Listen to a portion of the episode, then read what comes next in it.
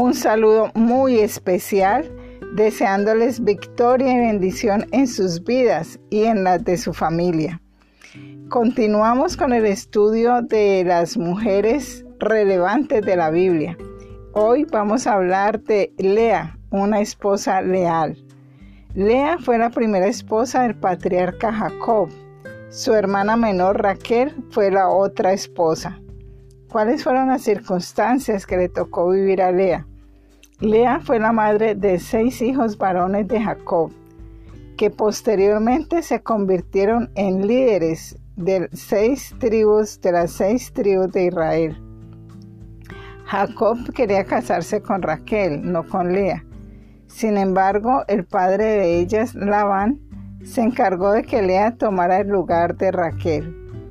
Cuando Jacob se dio cuenta de que lo habían engañado para que se casara con Lea, fue a hablar con el padre de estas dos damitas y él explicó a Jacob que la costumbre era que la hermana mayor se casara primero que la menor.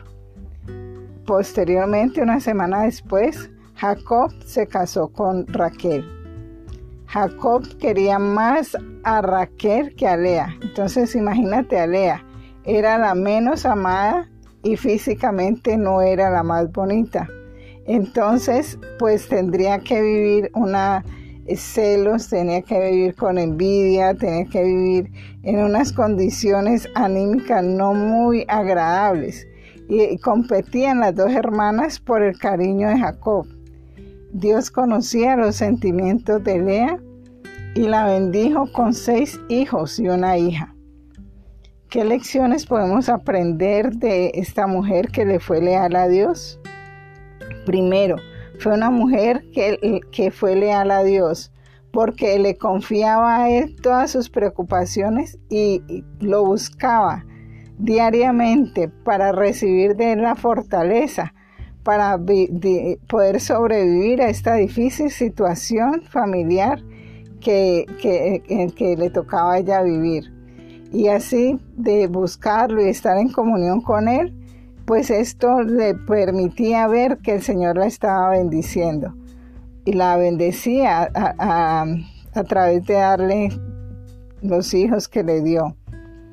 Y a través de esta historia, ¿qué podemos aprender? Pues podemos aprender todos los problemas, los conflictos familiares de envidia, celos, contiendas que sean un matrimonio donde hay poligamia. Por eso eh, esta poligamia fue aceptada en un tiempo atrás, pero la norma de Dios es que cada matrimonio esté compuesto por un solo hombre y una sola mujer, como está en Mateo 19 del 4 al 6. ¿Qué otra lección podemos aprender de ella? Que actuó correctamente aunque se cometió una injusticia con ella. Fue una esposa leal a pesar de la mala situación en su hogar. Ella siguió firme ahí, eh, esperando, apoyando a su esposo.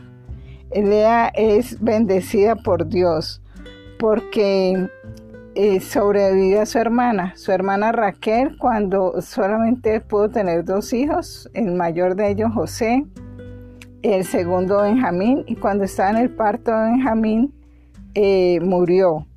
Finalmente eh, quedó como sobreviviente las dos esposas, Lea, y se convirtió en la única esposa de Jacob por el resto de sus días. Y el Señor la siguió bendiciendo. De su hijo eh, Judá vino la línea mesiánica del rey David, del cual nace Jesús y otro de los hijos de Lea que dio origen a la tribu sacerdotal de Leví, de donde descendía Moisés y Aarón. Esta mujer me llama muchísimo la atención y me da gran, eh, un gran estímulo para seguir buscando a Dios a pesar de las circunstancias. Porque saber que cada oración que yo llevo cada día hacia el trono de mi Padre amado, esas oraciones me alcanzan no solamente a mí, sino hasta mil generaciones. Y que cada oración no vuelve, no vuelve vacía.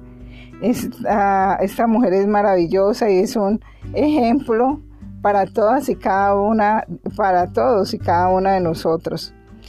Recuerda, mujer, que la mujer sabia edifica su casa y que la necia la destruye. Bendiciones.